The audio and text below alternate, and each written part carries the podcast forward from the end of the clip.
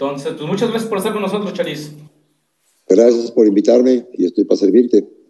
Este, vamos a empezar la entrevista, digo, vamos a, eh, vamos a ir iniciando. Antes de hacerte como la presentación formal a la, a la entrevista, te dejo una pequeña introducción. Tenemos un ejercicio aquí en el Grito del Vulgo que las personas que, que, con las que nos estamos entrevistando nos están regalando un poquito de su tiempo. Les les dedicamos una cita, una frase, una máxima, algún verso en algunos casos que creemos van a hoc con su personalidad. Después de eso, pues damos eh, una pequeña introducción y hacemos presenta, la presentación oficial de, de, la persona de hoy. En este caso, pues, que eres tú, ¿no? ¿Te, late? Correcto.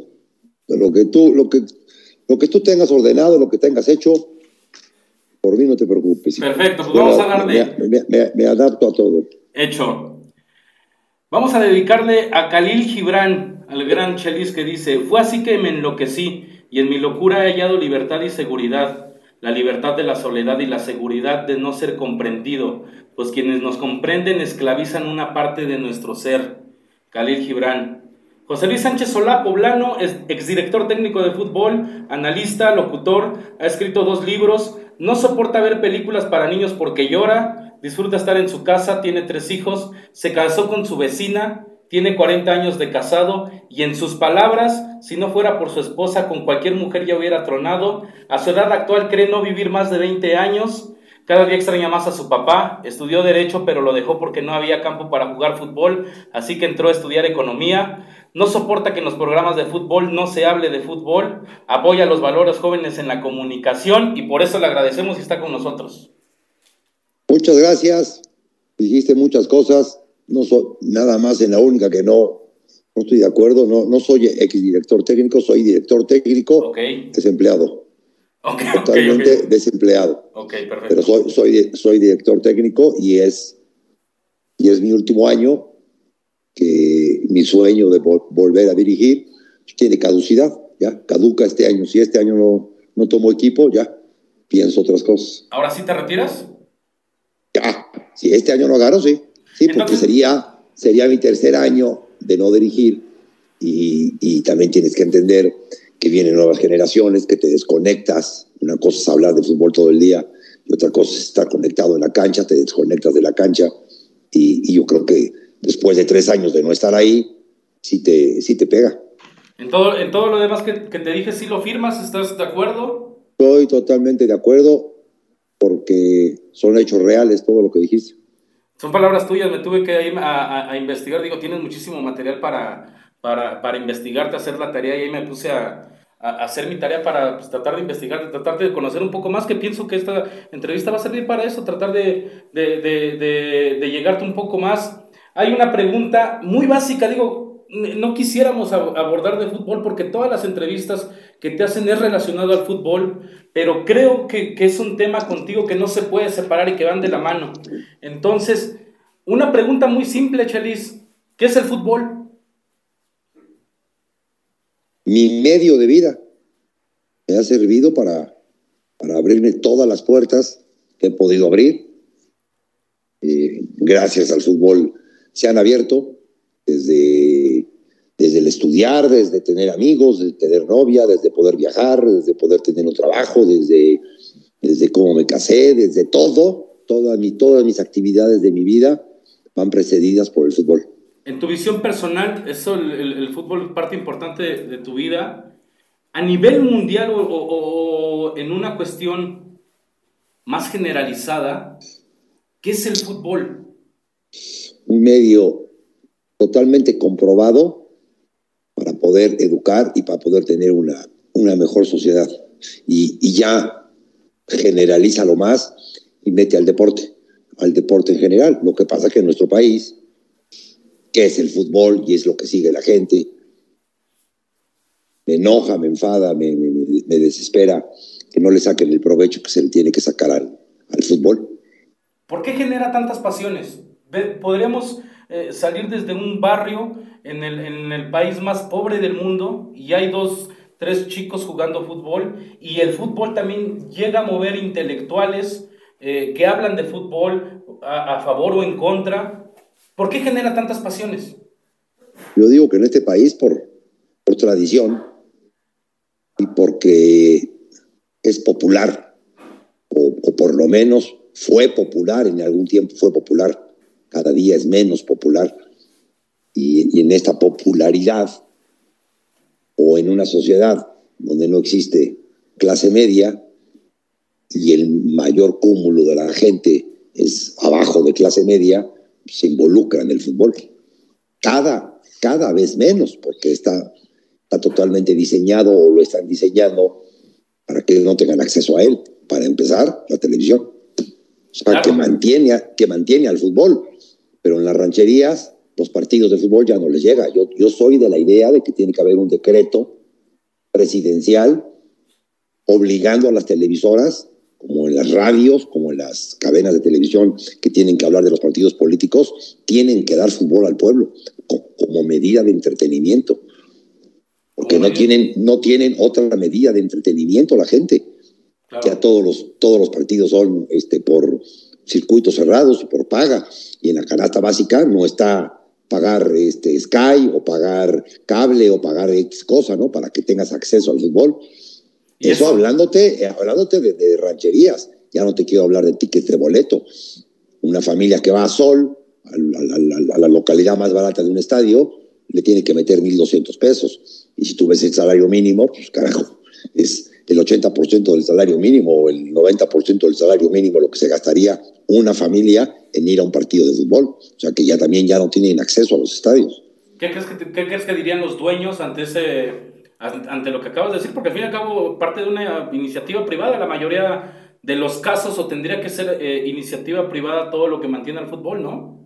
Sí, es iniciativa privada y cada quien maneja su negocio como quiere, pero al final de cuentas lo manejas dentro de un país que tiene unas necesidades y tú como iniciativa privada no tienes, por más dueño que seas, hay una ley y un, y un derecho de la gente que no porque tú seas dueño de algo, tienes el derecho de de manipular o de llevar esa, esa actividad nada más porque sí.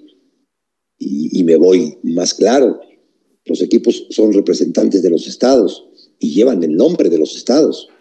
Y entonces, ¿cuál es el derecho de alguien que porque tiene dinero se llama Puebla, o se llama Guadalajara, o se llama Morelia, representa a un, estadio, a un estado, a un, municipio del estado en este caso, y no hace nada por su, por su municipio ni por su estado? y se vale de la gente para eso, para todo este tipo de cosas. En algo tienen que contribuir. Algo, algo muy similar a la selección. La selección probablemente es, el, es la única que juegan dos países y que tienen la misma cantidad o, tiene... O más. O pareciera tener un poco más de aficionados en otro país y que se sirve de la nostalgia, se sirve del nacionalismo, pero no termina por contribuir algo, que tú vas a, más a ese ¿Qué hace, qué hace, qué hace la federación? cuando recaba el dineral que recaba en Estados Unidos por llevarle ese pedazo de, tela verde, ¿qué hace por ellos? Más que, más que exprimirlos valiéndose de esta cosa, de esta nostalgia, ¿no? Como hace, hace el señor de Jarritos, o hace el güey que hace tortillas, o ¿no? se valen de toda esta nostalgia de la gente y, ¿qué hacen por ellos? Aparte de, exprimirles y llevarles o saciarles un poco de su nostalgia. Hay mucha, hay, mucha, hay mucha gente que no le gusta el fútbol o que no, no tiene equipo y le preguntas y su equipo es la selección mexicana. Dice, ay carajo. Y se, y se pueden rasgar la camiseta o la, se pueden tirar al suelo si la selección mexicana no está bien, pero no estás hablando de, de la gente que vive en este país, estás hablando de 40 millones que viven del otro lado. Entonces ya haces, ya haces un negocio con 130 o 120 millones de personas. Eh, eh, estoy de acuerdo contigo pero para contribuir y sacar de más a esto, a donde hemos llegado con estas preguntas, hay que jugar del abogado del diablo. No, entonces en, eh, las personas de fútbol o el mismo fútbol, la selección mexicana, no estaría tomando el papel que tendría que tomar el gobierno? No, no, simplemente tiene que contribuir, hijo.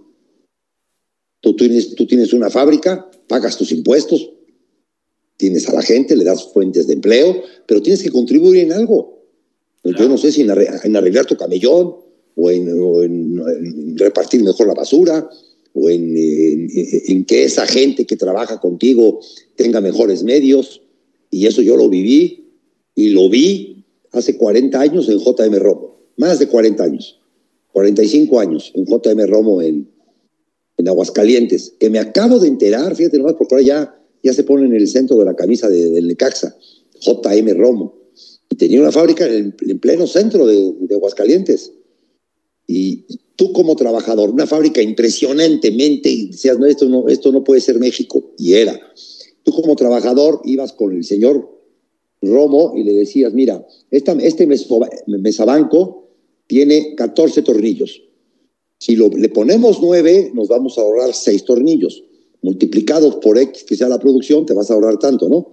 Ese dinero, él hacía el experimento, la, la, la, sus ingenieros, lo que tú me digas, sí, tienes razón. Ese dinero iba para la bolsa del trabajador. Entre otras muchas cosas, las familias, señoras y señores, llegaban a las 8 de la mañana con sus hijos y salían a las 6 de la tarde, todos comidos, todos estudiados, todos trabajados, todos divertidos, todos todo. Y, y JM Romo, te estoy hablando de hace 42 años y sigue existiendo. Que, que, quebró la fábrica, le fue mal o contribuyó para la sociedad. Claro, porque además eh, los de la iniciativa privada tienen ese argumento de que pierden, de que se van a quebrar y habrá despidos. Entonces ahí tenemos un ejemplo de que sí puede funcionar. Puede funcionar en una cosa que se llama industria. Y gana dinero, el señor Romo gana, gana muchísimo dinero porque fue, fue el que invirtió, fue el que arriesgó su dinero, pero no lo aleja de la responsabilidad social de tener una, una comunidad más sana, más fuerte, más todo. Tus trabajadores, no es el país, yo no sé cuántos emplee, igual emplea a 5 mil o a 4 mil o a 6 mil, pero, pero todo el mundo quiere trabajar en JM Romo. Este, esta parte de, de, lo que nos estás diciendo, eh, de estar más cercano al, a lo social, porque es un, es un argumento más, más cercano a lo social, es lo que te empujó a tratar de decir, me puedo desmarcar de lo que es, por lo que he sido conocido y utilizarlo como plataforma para buscar eh, el apoyo la presidencia municipal. ¿Cuestiones así? Dilo, así dilo, como la presidencia municipal, y me entrevistaron muchas veces, me dijeron, no tienes experiencia, y le digo, carajo, para que la gente viva mejor, no necesitas experiencia, necesitas hacerlo. Y para que la gente viva mejor, necesitas llevarle agua a su casa, que se me hace una pinche cosa verdaderamente catastrófica, que la gente no tenga agua en su casa. No, mira, no puede ser. Nosotros... Repartir, repartir, repartir 80 mil rotoplaces 80 mil, repartir, me tocó repartir por, medio de un programa que el señor gobernador de Puebla sacó y contribuyeron con 80 mil y los utilizaban como cubeta porque no los podían conectar a, la calle porque no había tubería y te das cuenta después que conectarlo a la calle vale cuatro pesos. Hace, hace una semana entrevistamos al presidente de Tecamachalco y yo le decía, en pleno 2022 es demasiado, no es demasiado cinismo seguir prometiendo que, llevar, que se va a llevar en algunas comunidades luz eléctrica y agua potable en pleno 2022 porque se contempla con todo lo que, con todo lo que ha pasado y, ya sabes en, ese tipo de respuestas. Pero en tu caso, este sentir social sí fue lo que te dijo, puedo ayudar desde un punto más alto, sí. Pero claro, porque es, era una tontería el contribuir. Porque, ¿Por qué? Porque el listón está muy abajo porque más de la mitad de la ciudad no está asfaltada, porque más de la mitad de la ciudad no tiene agua, porque más de la mitad es, insegura, porque no hay, hay, hay, hay 18 mil basureros en, en, todas las colonias y no hay dos porterías y dos, y dos madres, dos cestas de básquetbol, sí, sí, sí. Porque, porque absolutamente estoy hablando de que es una tontería, carajo, lo que te, lo, no, no, te estoy hablando de monumentos, ni de hacer pasos al desnivel, ni de... No, carajo, que vivan mejor, que la señora se quede en su casa y el papá se va a trabajar y los hijos se van a estudiar y está 100% segura que van a regresar. Claro. Divertidos, contentos, estudiados, trabajados, van a regresar. Sí, sí, sí. Dices que, que es una tontería pedir eso, güey, o hacer eso ¿Qué, qué, qué se necesita ser qué? ¿Ingeniero en qué? ¿O, o, o, filósofo en qué? ¿O qué madre para hacer eso? Ponerlo como promesa de campaña o decir, si yo tengo el voto, si yo llego al poder, voy a hacer esto, eso sí ya parece aberrante en este, en el pleno 2022. En el... Bueno, y, y te das cuenta que la gente vota por otras personas. Claro. Y que al final de cuentas, sus sus, sus opciones o sus promesas de, campaña, es lo mismo. Pasan los tres o pasan los seis y sigues igual. Hay una, hay una entrevista en esta para, me preparé para, para entrevistarte, que te hace Javier Alarcón y dentro de todas las cosas, a mí me pareces muy atractivo en las declaraciones que das, en todos los medios donde, donde te he podido ver, en radio, televisión, todo esto. Y con Javier Alarcón dices algo, eh, este, precisamente la, conversación caminaba para esos lados y tú le dices, ¿por qué tú y yo estamos en, una posición buena y por qué el resto del país no está igual que nosotros? ¿Qué podemos hacer nosotros desde aquí? Y eso ya me, deja como, como claro, porque bueno, eh, uno se trata de juntar con lo mejorcito de cada casa y tener una visión más amplia. ¿Tú eres consciente probablemente del privilegio que has tenido desde siempre? Hombre, si es que llego a tener valores, siempre he tratado y siempre me he llevado con todos. Yo estudié en un colegio particular que había becados, entre ellos yo, y, que te llevabas con el rico, ibas a la fiesta, cabrón, de pambazo, medianoche y, campo de fútbol, y ibas a la tienda del, de que había cascos en la mesa y tamales. Y, los dos hacían fiesta, íbamos en el mismo salón, te llevabas con todos, güey. Porque pues también el fútbol, el fútbol tiene eso. En la cancha no hay, no hay quien llegó en coche y quien llegó en camión. Sí. Llegas a jugar, güey, ¿no? y estás, estás esperando en la parada del camión que, en la bajada de la esquina del campo se baje tu equipo, cabrón, y, está, y lo estás esperando. Y otros los llevaría el chofer y otros los llevaría el papá, que no, no se involucraban tanto los papás o no se involucraban nada, llegaban en coche. Pero lo estabas esperando ya dentro de la cancha, ¿contra quién jugabas? Ni te valía absolutamente gorro, tú querías jugar con tus cuates, güey. Era parejo, claro. El, pero esta, esta, esta, esto que nos dices, esta visión ya de la vida, quiero pensar, por lo que me cuentas, que siempre la, has, siempre has tenido desde tu época de estudiante o como hijo. Sí, sí, sí, siempre he tenido. Siempre he tenido porque toda mi familia es española. Y, me ha tocado ir mucho a España y últimamente más. ¿Tú eres el primer hijo de, tus papás que no, nace en Puebla? No, soy el tercero. Pero eres el primero que nace en Puebla. Que nace en Puebla. Ajá. Te das cuenta que en, en países del primer mundo lo que predomina es la clase media y que solamente ganan trabajan para cumplir sus necesidades.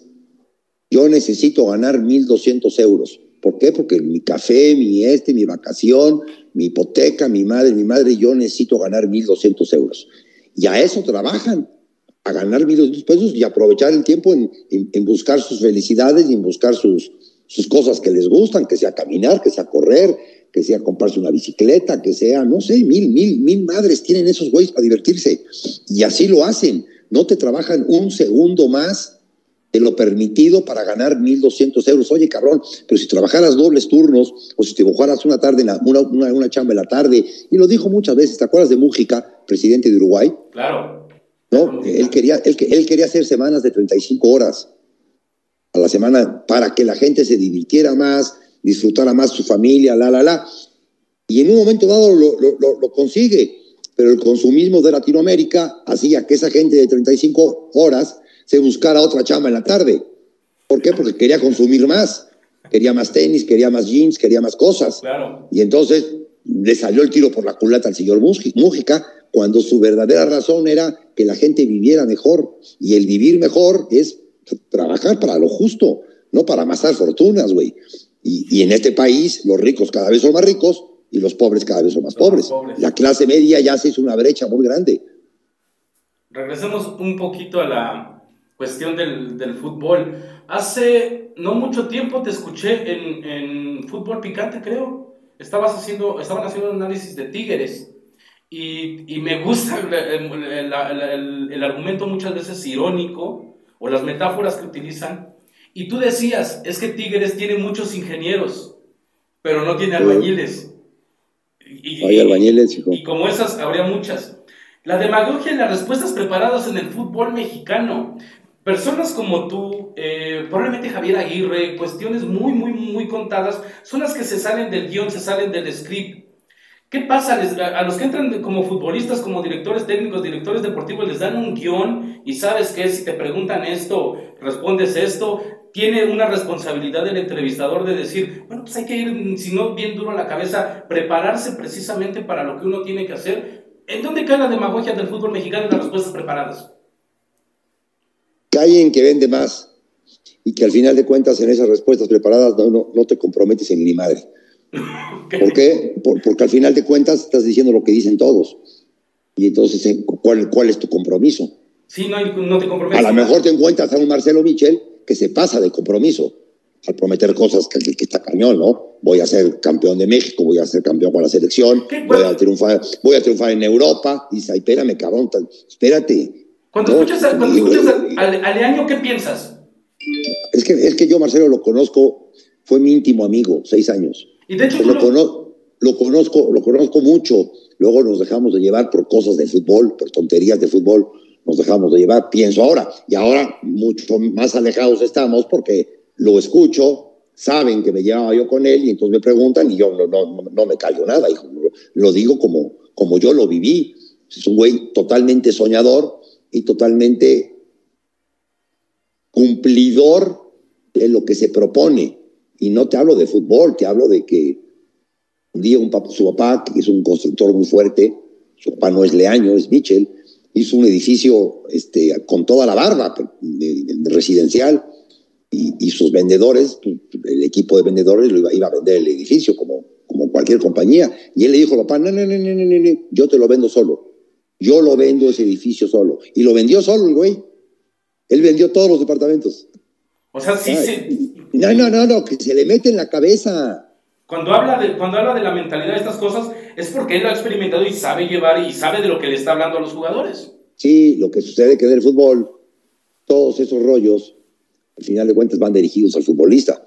Y al futbolista, tanto te le metes en su cabeza, tanto lo absorbes, que lo aburres. Los que, los que, van, los que nadan de a muertito duran más tiempo. ¿Los indolentes?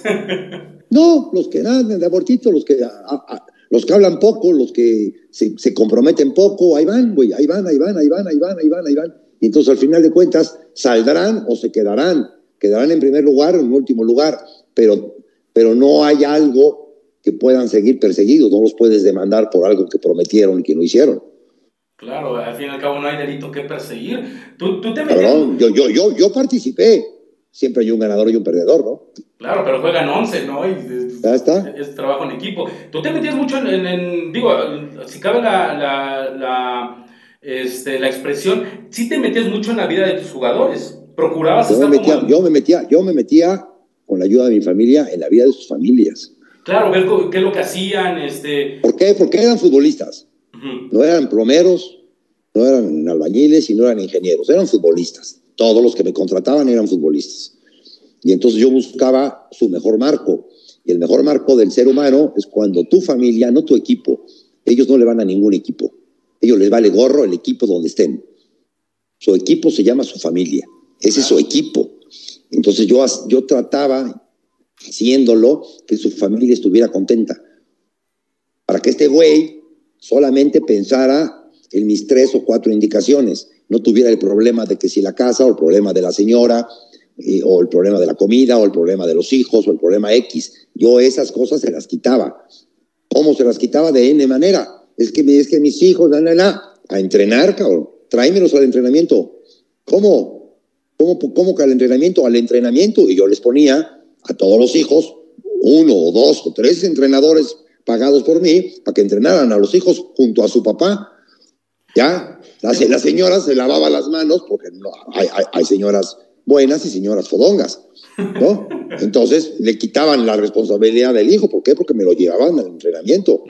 Y las señoras, a la hora de salir y no conocían ni nada, les organizaba yo fiestas, fiestones, fiestones que tenían que ir con señora. Y el que no me llevaba señora, le ponía, o sea, no, no le ponía, a ver, consíguete una novia, tienes que ir acompañado, hijo. Tenemos que hacer familia entre hombres y mujeres, tenemos que saber convivir, más allá de que tú tengas un Jetta y yo tenga una camioneta Mercedes. Vamos a convivir, güey, pues trabajamos en el mismo equipo, trabajamos en el mismo objetivo. y, eso es difícil, eh, güey, es difícil, porque hay muchos celos. trascendió que el Puebla, al que asciendes en 2008-2009, cada semana tú les organizabas, porque hubo un momento en que, en que ese Puebla se te enrachó y el problema era ver por cuántos ganaban.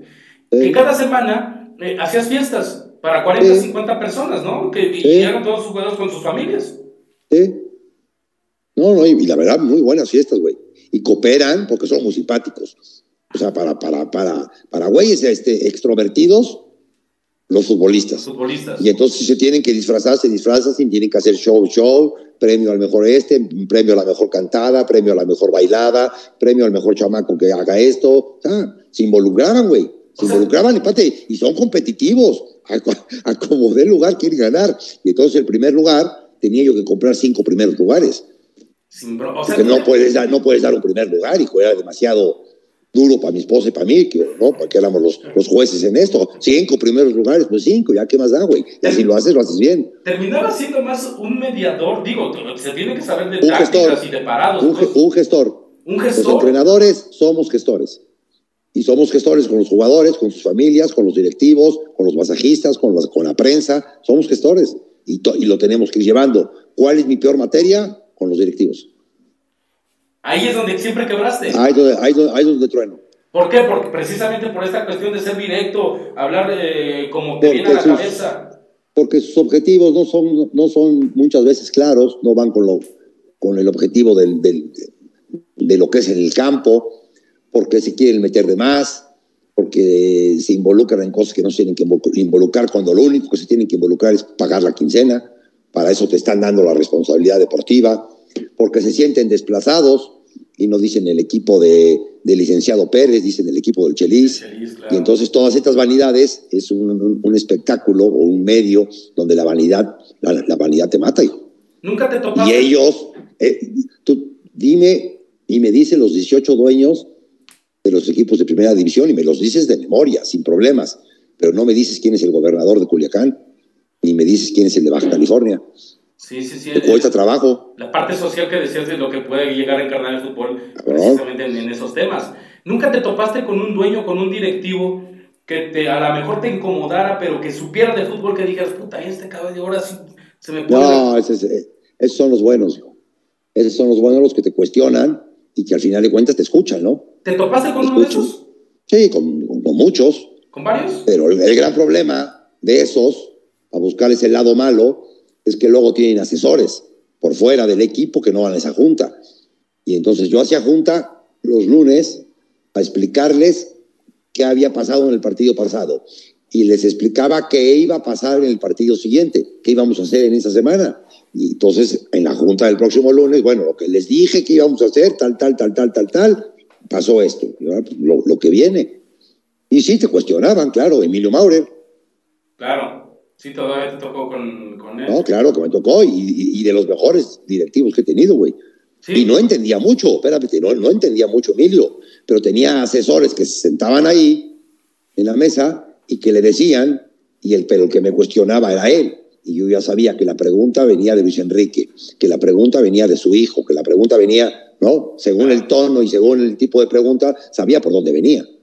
Mi, mi, jefe murió suspirando por tu Puebla del 2009 y todavía por el último de Manuela Puente y Emilio Mauro que fueron campeones y ahí, ahí, quedó para recuerdo. es que, es que hablan, hablan, hablan mucho y qué bueno del Puebla de hoy en día del Arcamón. Antes hubo el Puebla, hubo, hubo, el Puebla del 2009 y hubo el Puebla de la Puente. De la Puente. Que ese fue, que ese fue campeón dos veces.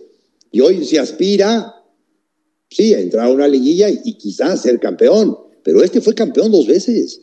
Sí, mi, mi, jefe se murió suspirando por tu Puebla, el Puebla de la Puente, y ahora estuviera muy contento con el del Arcamón.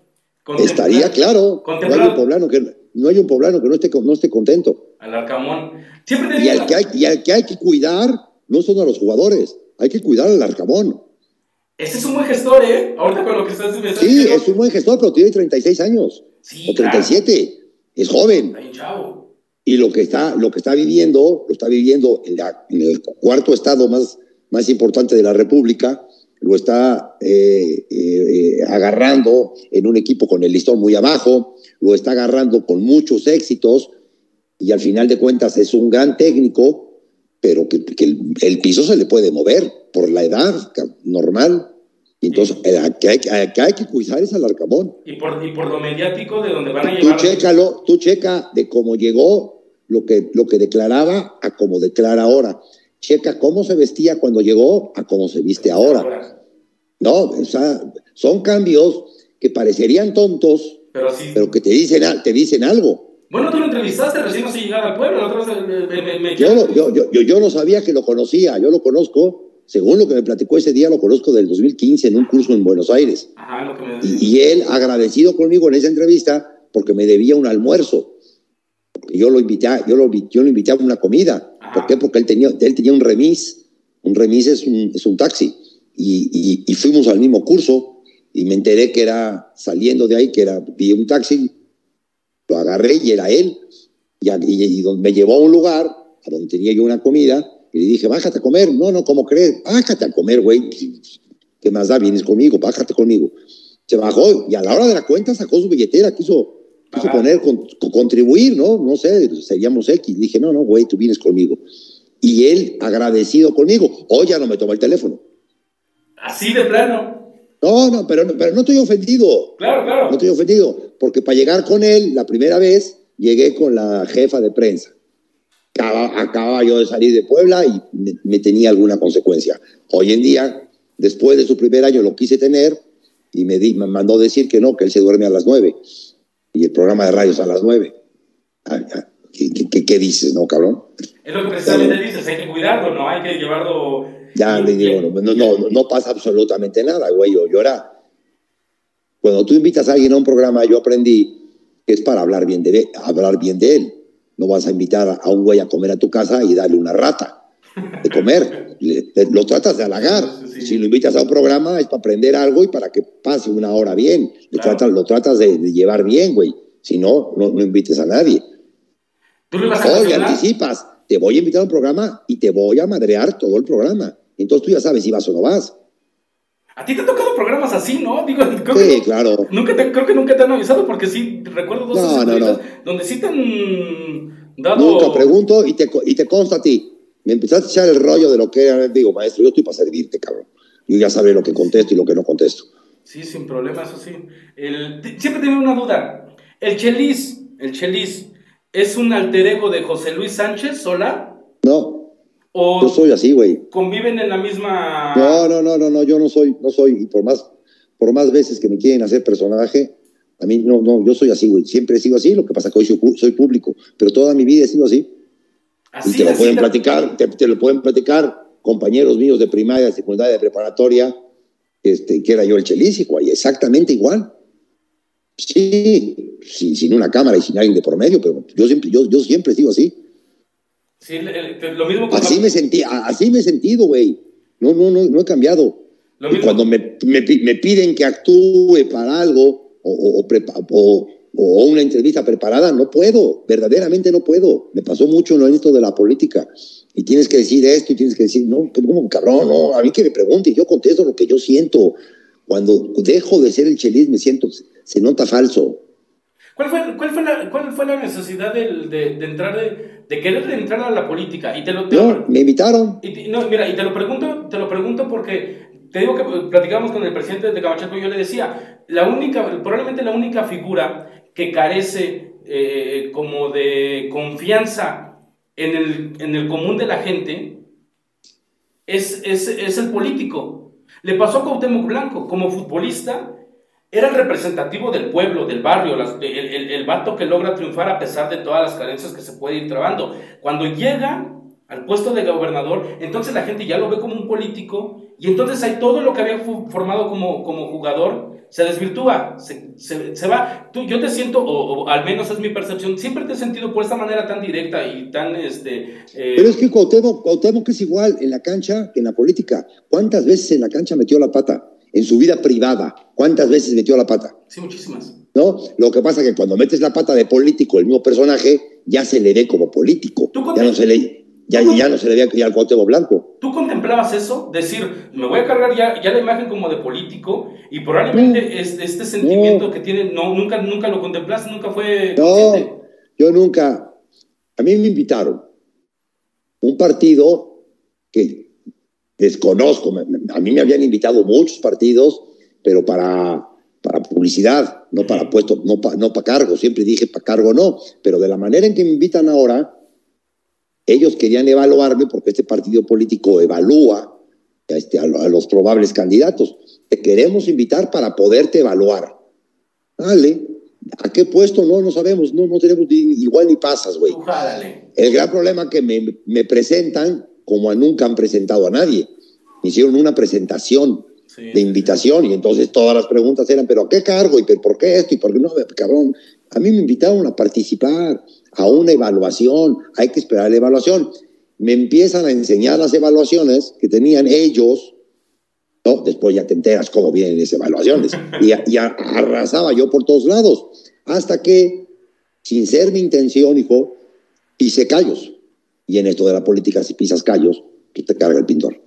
Y me cargó el pintor, y ¿sabes qué? Me hice a un lado, porque no, no, no, era, no era lo que yo pretendía que, o pensaba que podía hacer.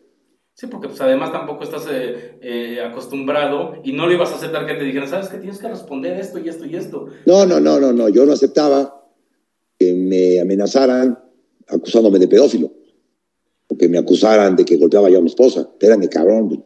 Me, estás hablando, me, estás hablando, me estás hablando de cosas que en mi cabeza por aquí no me han pasado. Y mira que tengo, tengo cola que me pises, güey. Pero esa cola que me pises no, no, me hacía, no, me, no me hacía mella. Me hacía mella eso, que, que lo pones en una campaña, en una pre-campaña, pones esos puntos y mientras son peras o manzanas pasan los tres meses y, luego dicen que no es cierto y ya se acabó el problema. Dije, no, yo, yo es, eso no, yo entro aquí para ayudar.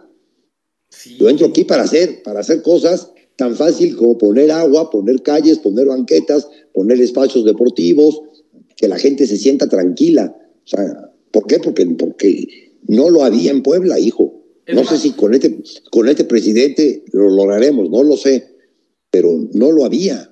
¿Es, más sucio el, fútbol o la política? No, no, la política. No hay comparación. No es más sucio. No es más, no, no, no, no es de suciedades. ¿Más artero? Porque mira que, mira, es más puta. Más, al trancazo. Sí, sí, más al trancazo. mucho más vanidoso. Una pregunta. ¿Qué tiene de loco el Chelis? El ser tan, tan directo, hijo. Me tengo que callar muchas cosas. Hoy, de lo que te dije a ti, eh, si me llamara Pedro, Pedro Pánfilo, tuviera yo contestado una o no tuviera yo contestado. Pues el Chelis, así soy yo. ¿Qué tiene de romántico el Chelis? Totalmente.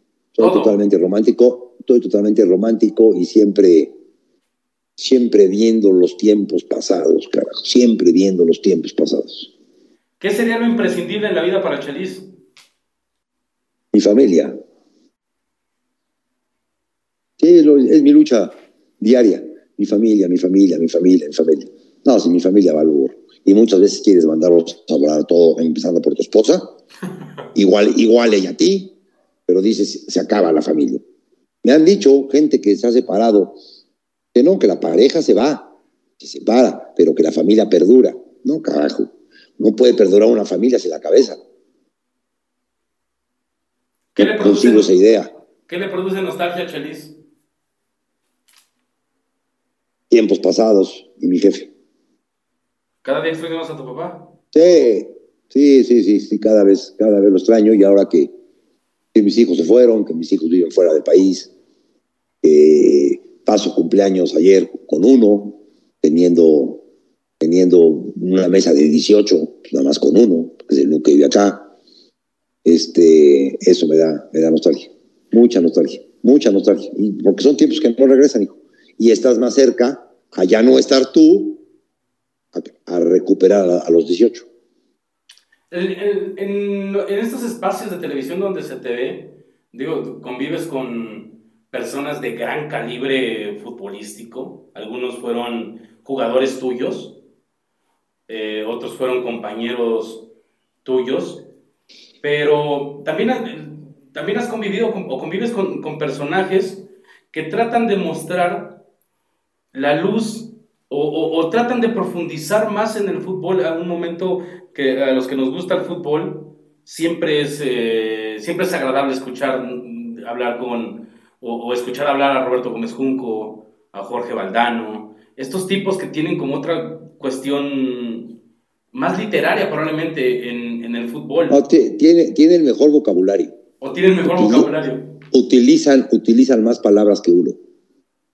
Y ordenan, para mí, sin haber escuchado mucho a Valdano y lo he leído mucho, pero, pero estando en una mesa, tiene una, tiene una inteligencia, Roberto, está callado. Tu velo está callado, pero, pero callado, madres, está haciendo una, una, una hipnosis de todo lo que están diciendo los demás.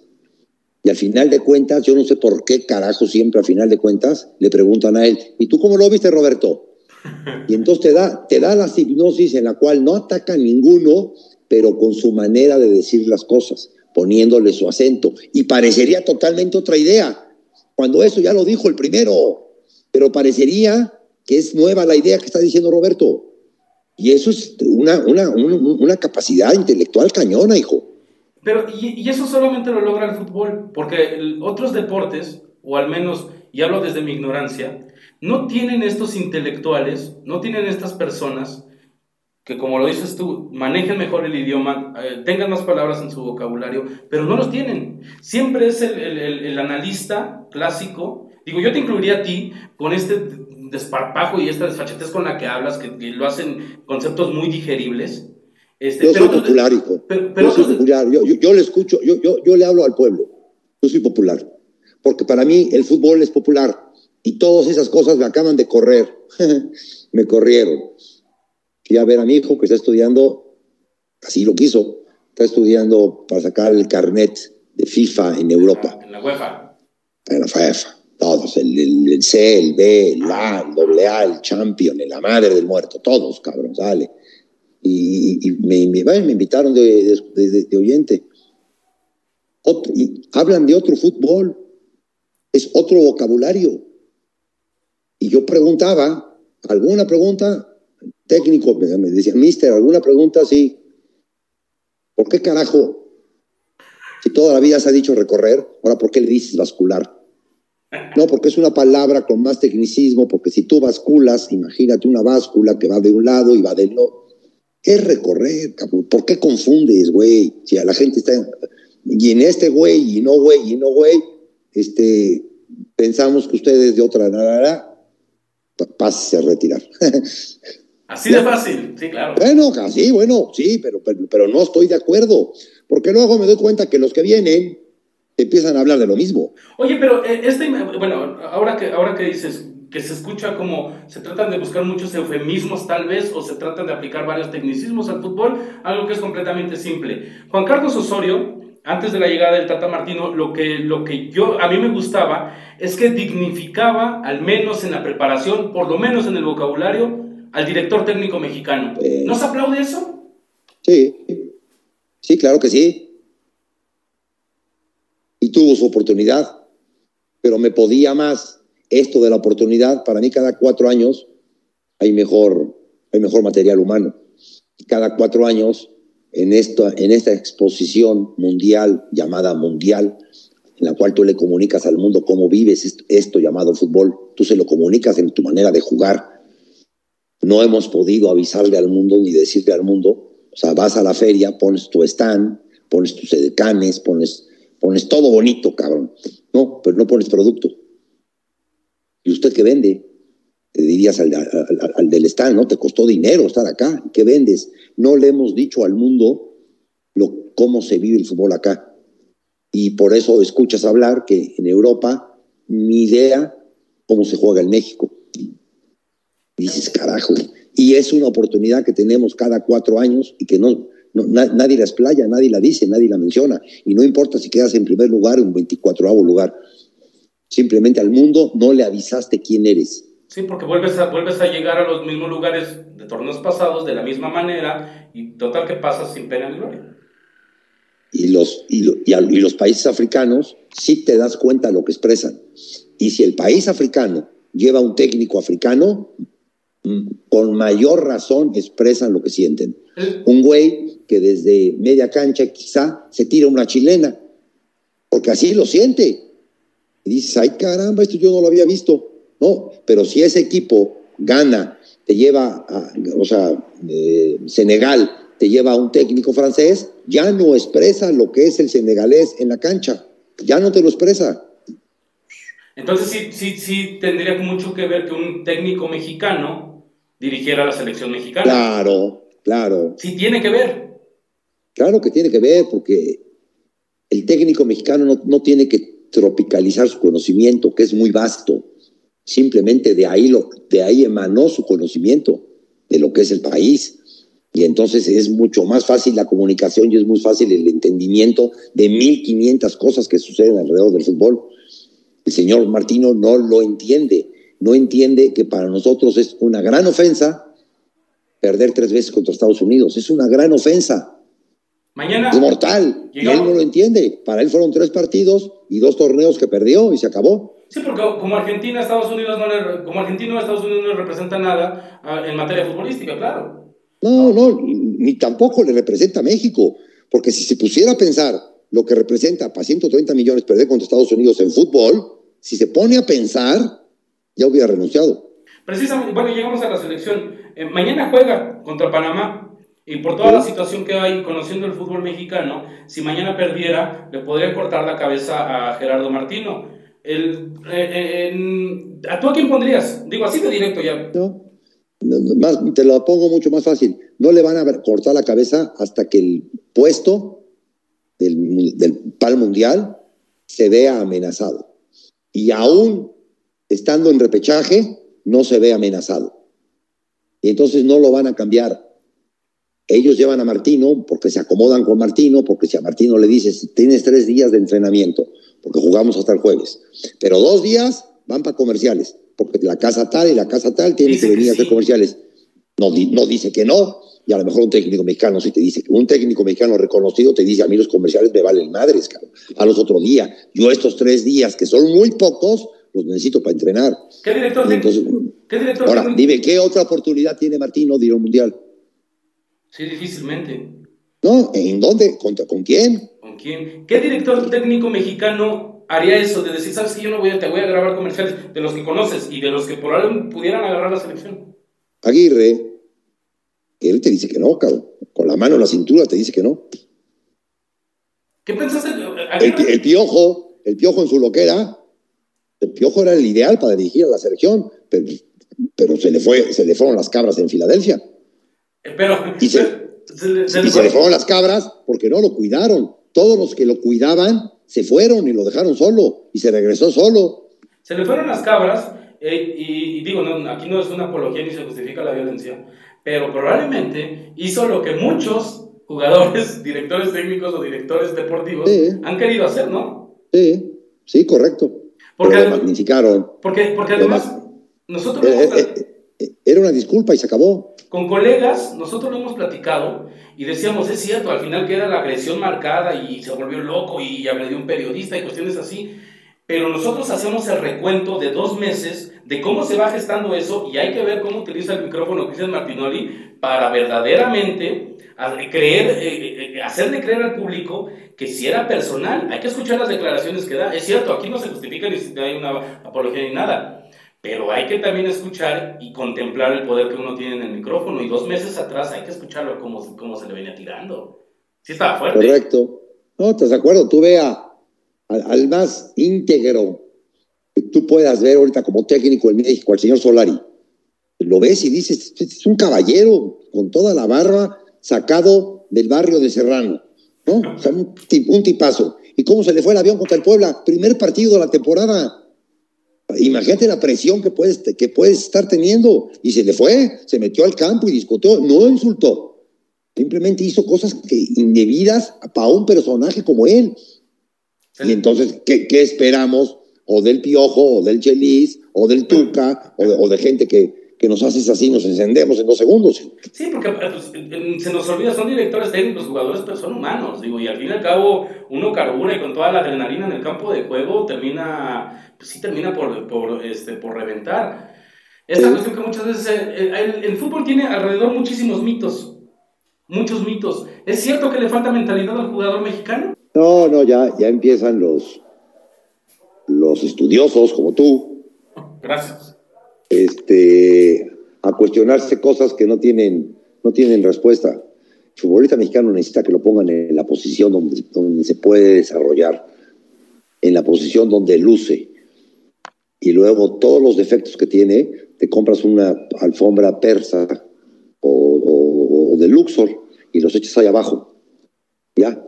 No, no, no, no, no se las compones Simplemente lo pones a jugar donde puede lucir. Nadie lo ha puesto ahí porque cada quien trae su idea. Y en una selección, lo que menos tiempo tienes es para entrenar en una cosa que es asociativa. Y si no tienes tiempo para asociar, ponlos a jugar a lo que juegan en sus equipos. Porque agarra al jugador que quieras de la selección de hoy en día y ninguno juega igual o, más o menos parecido a lo que juegan en sus equipos. Y aquí en la selección vienen a jugar de otra manera y entonces vienen los cuestionamientos de la mentalidad, del mal del jamaicón, de, que están desagusto, de que no se llevan bien. Pues sí, vaya, cualquier cosa se la puedes achacar a una realidad. No están jugando en la posición o en el lugar que les gusta o que pueden lucir. ¿Por qué? Porque el entrenador trae otra idea. ¿Por qué, eh, Uruguay, siendo un país más pequeño, voy a caer en, esa, en ese argumento que siempre se ha, se ha dado, siendo un país más pequeño, da jugadores como Luis Suárez, Edinson Cavani, que por lo menos en la delantera son unas este, son unos depredadores, son unos delanteros matones, y que en la parte central tienen centrales, tienen eh, mediocampistas defensivos que se matan. y, tienen mentalidad. ¿Por qué México no puede sacar un Edinson Porque tuve, la, tuve la, la, cantidad de oportunidades que tiene un joven en México, en 1500 cosas, entre ellas el, trabajo subterráneo, y cuántas oportunidades tiene un uruguayo de destacar. ¿En qué puede destacar un uruguayo? ¿O en qué has visto que ha destacado un uruguayo si no es en fútbol? Bueno, algunos escritores. Buenos escritores, buena, buena, porque es un país, es un país leído, es un país que consume lectura. Claro. ¿Está bien? ¿Está bien? ¿Y? ¿Qué? Esa es la parte que entonces México tiene más escaparate y tiene más oportunidades en otros lados. Aquí mira, si tú le sabes pegar a una pelota, si tú le sabes pegar a una pelota, puedes tener una beca de 30 mil dólares al semestre. En, en en 525 planes de beca deportivas que hay en Estados Unidos. Fíjate, hermano, lo cerca que estás de eso, por saberle pegar a una pelota. Un uruguayo no está cerca de eso. Sí, ni de loco. Ok. ahí es donde se empieza. Bueno, eh, entonces, eh, entonces al joven que está en una fuerza básica, pues se le abre un universo. Y también puedes, este, con 30 mil pesos, que no todos los tienen, pero con 30 mil pesos puedes empezar tu negocio puedes empezar a componer una carcachita, la compones, la vendes en 45, luego y empiezas, ¿no? O puedes comprar este, en una fábrica de pantalones de mezclilla tres millares de segundas y te pones en cualquier tianguis a venderlos. Y eso, y eso en otro país no existe, cabrón. No existe o simplemente es que después, si no es fútbol, y me tengo que desgarrar porque tengo que llegar a ese, a ese tipo de cosas, si no es fútbol no es otra cosa en esos países, si no es fútbol, no es otra cosa. o es muy difícil. O es muy difícil que sea otra cosa. Porque, porque además viven el fútbol uruguayos, argentinos de una manera completamente, no sé si exacerbada, que muchas veces los hace perder la cabeza. Sí, porque también su problema social es muy grande, hijo. Y entonces pierden la cabeza y, y ves cosas que hoy en día ya estamos viendo en los estadios en México y que antes no se veían porque su problema social es tan grande, le, falta de trabajo, su moneda se devalúa, no hay oportunidades, mil cosas que viven, güey. Y, eso hace que vayan, por la pasión que tienen, la vayan a, a, tirar, a derramar, a vomitar a un estadio de fútbol. Entiendo, entiendo que en el fútbol mexicano se mantiene, es decir, es un poco difícil, a pesar de que sea utópico, que a lo mejor algunos clubes se desmarquen de las televisoras con, con acceso restringido, que, se, que muchas veces a lo mejor se, se, limiten de algún promotor por cuestiones monetarias, todo ese tipo de cosas que son un poco más difíciles quitarse este, para no enviciar el fútbol. Pero las barras bravas, la violencia que existe, y te lo, te lo pregunto porque yo sé que tú sigues al Puebla desde muy chico. Tuviste como ese, ese, privilegio de seguir el equipo de tu ciudad. O antes, antes, era porra, eh, era la porra del Puebla. Eh, eh, ahora, y, no quería caer como en este cliché de decir, han cambiado las cosas, porque obviamente han cambiado las cosas. Pero es muy necesaria la barra brava o, representa un gran poder para el club, como lo puede ser los derechos de televisión. Como para no, arrancarlas, extirparlas. No, son, son, son, dos cosas diferentes. Los derechos de televisión, el que no tenga derechos de televisión no puede subsistir. Sin televisión, el, fútbol mexicano no, subsiste. ¿Las barras bravas estarían en el, mismo lugar? No, no, las, barras, bravas es un, es un problema social en el cual los directivos se apoyan en ellos como para taparle el ojo al macho a sus malas decisiones. Y entonces las barras bravas van creciendo, les van dando poder, van, las barras bravas te generan 150, 200 mil pesos por partido, el jefe de la barra brava, pero al final de cuentas van tomando poder, porque se van haciendo más fuertes. Y entonces o me das más boletos, o me das más entradas, o me das más camiones, o te armo un pancho en el estadio. Y entonces van cayendo en el garlito cuando tú los invitaste al principio en buena onda para tener una porra juvenil, pero se te va volviendo un fenómeno social, güey. Porque hay alguien que, siempre hay alguien que se anima, o, que hace cabeza en la barra, o en la porra, y es el que toma el poder. ¿Tú tuviste y ahora ya te, ya te, exigen 800 boletos por partido. En, los diferentes... haz, lo monetario eso. Sí, claro, es un billetote. En los diferentes clubes en los que has estado, ¿tú has tenido algún problema con Barra Brava? ¿Con los dirigentes? ¿Cuestiones así? No, yo con todos me he llevado. A todos he apoyado. Esa es la realidad. ¿Cómo los apoyo? Dejándolos entrar al estadio en mis entrenamientos. En ningún entrenamiento, en ningún equipo dejan entrar a la, a la porra y en, mis equipos, antes de bajar con los jugadores, yo abro las puertas del, estadio para que bajen.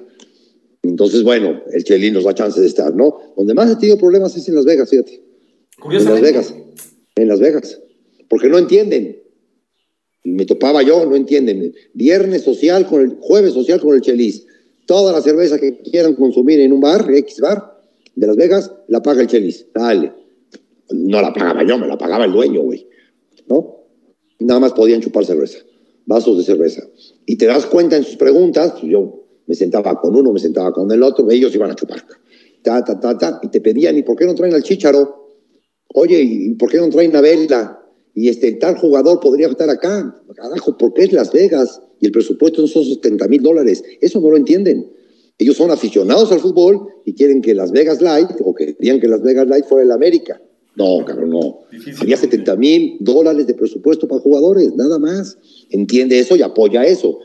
Y mi rollo era, el año pasado, ¿a quién apoyabas? ¿A qué equipo apoyabas? En Las Vegas. No, pues a ninguno no había. Hoy ya tienes uno. Ya tienes por quién echar grito en las, en las, en las gradas. Desde cero, ¿Con, qué te, ¿Con qué te apoyamos? Te van a apoyar con banderas, te van a apoyar con esas madres que tiran este, humo amarillo y azul este, te van a apoyar con incentivos por llegar temprano, te van a poner una feria porque hay pre-game y post-game. O sea, en eso te van a apoyar la directiva, pero en traer lo que estás tú pidiendo es imposible, güey. Y mira que era una directiva que hacía cosas de locos. Poner un helicóptero con 5 mil dólares y, tirárselos al público. ¿Así?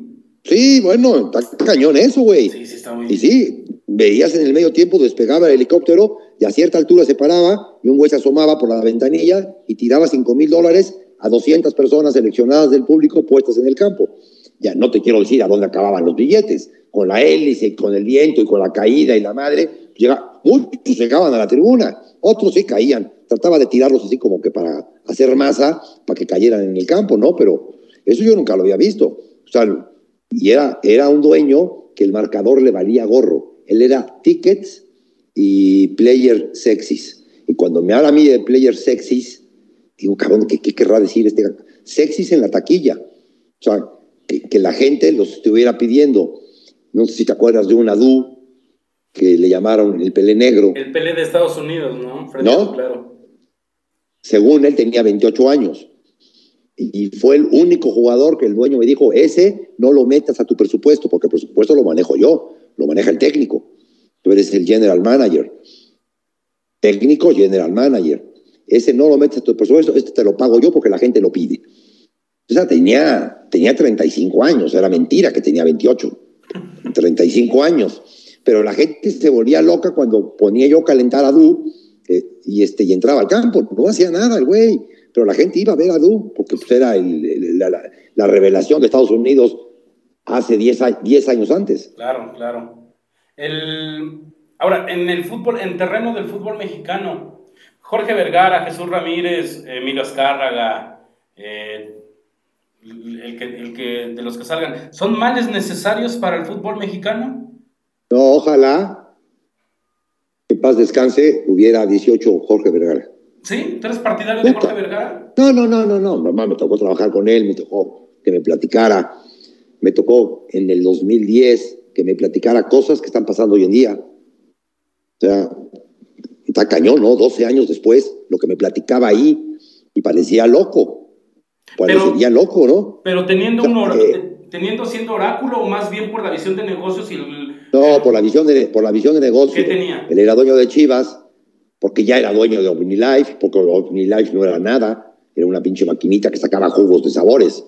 Y él lo, lo, lo hizo inmenso. El OmniLife esto con la cadena piramidal de ventas y toda esta madre. O sea, un güey sumamente inteligente, cabrón. Y en el fútbol él tenía la, la gran idea de tener una fuerza básica en Estados Unidos, una fuerza básica profesional que se llamara Chivas. Entonces primero compra la mitad de Chivas este, los, de Los Ángeles y luego compra el 100%. Pero su única idea era que todos los mexicoamericanos que quisieran venir a México a jugar fútbol pasaran por Chivas. O sea, formar otra fuerza básica, porque Chivas nada más se podría surtir de las fuerzas básicas que da Guadalajara. Él necesitaba agarrarse de más lados. Y un señor llamado Denis de Clos, que ya no está en el fútbol mexicano, que para mí le hizo mucho daño al fútbol mexicano porque ocupó todos los cargos habidos y por haber, desde selecciones, desde este, eh, presidente de Chivas, presidente de Chivas Estados Unidos, en Tigres Fuerzas Básicas, en todos los puestos estuvo. Este señor le dijo que no, que era magnífico momento para venderlo en 300 millones. Cuando hoy esa franquicia valdría 1.100 millones. Y que no le importaba a él. Pero fíjate nada más la inversión de 100 millones que hizo contra lo que vale hoy en día una franquicia de allá. Pero lo principal para él eran los 32 jugadores méxico-americanos que han venido al fútbol mexicano y que no pasaron por Chivas. Sí, claro, es cierto, es cierto. Y eso me lo platicó el día que me contrató. A eso iba yo a Estados Unidos, eso fui a Los Ángeles mi primera misión, mi primera misión, Chelis, borra a todos los que no sean latinos, americanos, bórralos. Teníamos cuatro jugadores franquicia y lo primero que llegué a decir es no quiero ningún jugador franquicia, fuera los jugadores franquicia. Porque necesitábamos México-americanos. O sea, sí tenía una visión de abastecer y exactamente aprovechar lo que, lo que hace la selección nada más en taquilla pero para que y al final hiciera una fuerza entre Chivas y Chivas USA. O sea, yo, yo al final, la, última vez que pude platicar con él, porque me lo apartaron, ¿no? Denis de Clos, yo fui a ese equipo, a la Junta primero, a Campos Elíseos, no, no, hoy te digo, no es Campos Elíseos, en Polanco, un edificio que le llaman de la Coca-Cola, ahí, tenía, ahí tenía su casa. Y este, ahí, me, ahí me citó para la Junta y fui con Marcelo Marcelo era íntimo de, don, Jorge, íntimo, íntimo, íntimo. Fueron a Holanda, trajeron a Cruyff, o sea, era su íntimo y él me llevó convenciendo, convencido el señor Jorge de que yo era el importante para, para el plan que tenía. Y él era, él era mi director. Marcelo iba como director y el 29 de diciembre nos íbamos el 2 de enero, que es cuando empezaba la pretemporada. El 29 Marcelo dice que no y ya no fue Marcelo y entonces me llevan a Denis de Clos y lo primero que me dice Denis de Clos vamos a vender en el draft, vamos a vender la opción 1. Chivas, Chivas había quedado último lugar. Teníamos la opción 1 del joven universitario, el mejor joven universitario, que ayer me habló y me dio las gracias el güey, porque ya se retiró del fútbol y me dio las gracias porque yo le di la oportunidad de, jugar, fútbol profesional. Lo primero que me dijo, vamos a vender, Filadelfia nos da 75 mil dólares por este. Le dije, no, güey, ese lo vamos a buscar y vamos a agarrar al mejor y vamos a agarrar a un güey totalmente pueblo de Los Ángeles y ese es el que vamos a traer. Y el mejor jugador del draft era uno de Los Ángeles, México americano, llamado Carlos Álvarez, cabrón. Y no, y me, y me insistía en el draft, Chelis, ya nos pagan, ya nos pagan 100 mil. No, cabrón, o le hablo a don Jorge. Yo vengo siguiendo los pasos de don Jorge y tú no. Y discutía yo mucho con él, güey. Mucho, mucho, hasta que, ya, me cerró, me cerró el camino de don Jorge. Ya no pude hablar con, ya no pude, ya no pude seguir con, seguir con don Jorge. Pero me hizo 19 trastadas este güey, 19, 19. Y don Jorge no se enteraba. Sí, después se fue también a, a, formar parte, creo que de Los Ángeles Galaxy, ¿no? Estaba ahí. Hombre, fue presidente de, de, de Galaxy. Y lo que hizo, y se lavó las manos, fue traer al Chicharo, pero no le trajo jugadores al Chicharo. Y salió de Los Ángeles, ¿no? Ya está en Holanda. Ya se regresó a Holanda. Voy a, voy a, voy a regresar un poco cuando, ahorita que hablabas del de, Leaño, porque eh, está Leaño, sí, pero ¿qué pasa cuando también escuchaste al Chicharo de decir, bueno, vamos a ser campeones del mundo, porque si no salimos con esa mentalidad otra vez, este, no va a pasar. ¿Qué pasa? Eh, de, no, no, no, no, no, es chisme, porque se sabe en el fútbol, ¿no? El Chicharo se, se liberó, si se puede decir liberar, de, de su familia a los 28 años. Siempre vivió con el papá o la mamá o el hermano o la hermana o el abuelito o la abuelita. Siempre donde iba el chicharo iba la familia. ¿No? Entonces se mantenía en, una, en un ámbito familiar, digamos, ámbito familiar, hasta que por fin, a los 28 años, cuando va y triunfa, en la primera temporada triunfa en Alemania, va con su familia y le dice, ya me salgo de la casa, voy a vivir con Juanita con X, un artista, una, una conductora, un X. Y hombre, pues, la familia, ¿qué, ¿qué, va a decir, güey? Pues sí, a los 28 años, cuando ya llevaba en el fútbol 8 años. sí, sí, sí, se va con ella y lo primero que hace ella, la compañía o el equipo les daba una camioneta, Juan Cama, una camioneta buena, ah, tenían derecho a una camioneta buena. Y él pide a su representante o al club una camioneta para la esposa. Y le dicen, sí, te la mandamos. Como, no, no, no, no, Ella quiere la Mercedes KLM X, Y Z. O sea, quería una camioneta que valía 180 mil dólares. Chicharo, ¿quién es esta, güey? Que te da el mismo uso. No la tienes que pagar, te la dan. Al final la temporada o la regresas, te dan una nueva. No, ella quiere esa. Y entonces empieza a tomar este tipo de decisiones de un güey que ya vive solo y que tiene el poder. Y de esa sigue la otra y la otra y la otra y se agarra uno de estos coaches de coaching deportivo y la idea y la idea y la idea. Y entonces el chicharo se desfasa, güey. Pero se desfasa no porque sea mala persona, porque esté loco, se desfasa porque empieza a vivir solo a una edad ya, ya grande, siendo el chicharo. Ya había triunfado en, Real Madrid porque triunfó, ya había triunfado en Manchester, ya había hecho buenos, buenos, buenos puntos, creo que en Sevilla, y es cuando se va a Alemania. Y ahí es cuando dice, adiós, me voy solo tan, tan lo que estoy contando, que ya se casó, ya tuvo hijos, ya se divorció. O sea, empezó a vivir muy tarde, güey. Muy tarde, sí. pero empezó a vivir. Y, pero esas cuestiones, la libertad siempre es peligrosa, ¿no? Siempre es peligrosa. Bueno, a todos nos pasa, hijo. Claro. A mí cuando mi papá me, me soltó un coche, hice yo un negocio con él, tú despreocúpate de mí, pero dame un coche. Ya me perdió. me perdió mi papá. Te soltó un Volkswagen. me soltó un Volkswagen y subía y bajaba, y iba y si iba yo a clase o no iba yo a clase. En todo prepa, no hubo un solo día que fuera yo a todas las clases. No hubo un solo día en, tres años de prepa. Así. Ya me, empecé a desbarrancar, hijo. ¿Por qué? Porque antes, antes de tener coche, un güey pasaba por mí y me tenía yo que esperar las cinco clases para que ese mismo güey me echara la ventana y me dejara en la esquina de mi casa. Ya con coche yo, cabrón, ya tenía la puerta abierta del mundo. Acabas de tocar un punto importante y no sé si lo vas a querer comentar, pero no, no digo, no, no voy a dejar pasar la oportunidad de preguntártelo. Eh, ¿Quieres hablarnos de tu título de economista? ¿O de administrador? Del, del, ¿Cómo obtienes tu título de economista? Del, ¿O así la dejamos? No, vaya, no, no. Mi papá me exigió cinco años enseñarle yo un título. El cómo lo conseguí, no te lo voy a decir, o ya lo has de saber, pero el título nunca lo saqué. Si abro un cajón de estos, ahí saldrá. Pero nunca lo saqué. Ni nunca me ostento como licenciado, hijo. ¿Tu, papá murió sabiendo? Hubo, un problema, fíjate, hubo un problema hace poco aquí en Puebla de mucha gente, mucha, importantes, que de alguna manera les dieron un título sin haber ido nunca a la universidad. Y, y luego hubo una demanda muy grande, hijo. Así la una demanda muy, muy, muy, muy grande. No, yo, yo nunca saqué mi, mi cédula profesional, ni mi título, ni nada. Simplemente se lo mostré a mi papá, me hizo una comida y él se murió tranquilo sabiendo que su hijo era licenciado. Perfecto. Sí, no, podía pasar dejar ese, ese tipo de, No, no, no, vaya. Pues, a, mis 63 años te voy, a, te voy a esconder eso, hijo. Ahora. No te digo, fíjate, no te digo ni por quién votó. No te digo cuánto gano. De, lo demás, te platico, pues para mí es natural. Estas tres cosas sí no son naturales. Perfecto. En ese, ahora, regresemos otra vez a lo del, lo del fútbol. ¿Por qué en los programas de fútbol no se habla de fútbol y por qué le molesta al Chelis eso? Me molestaba, ya no me molesta, hijo.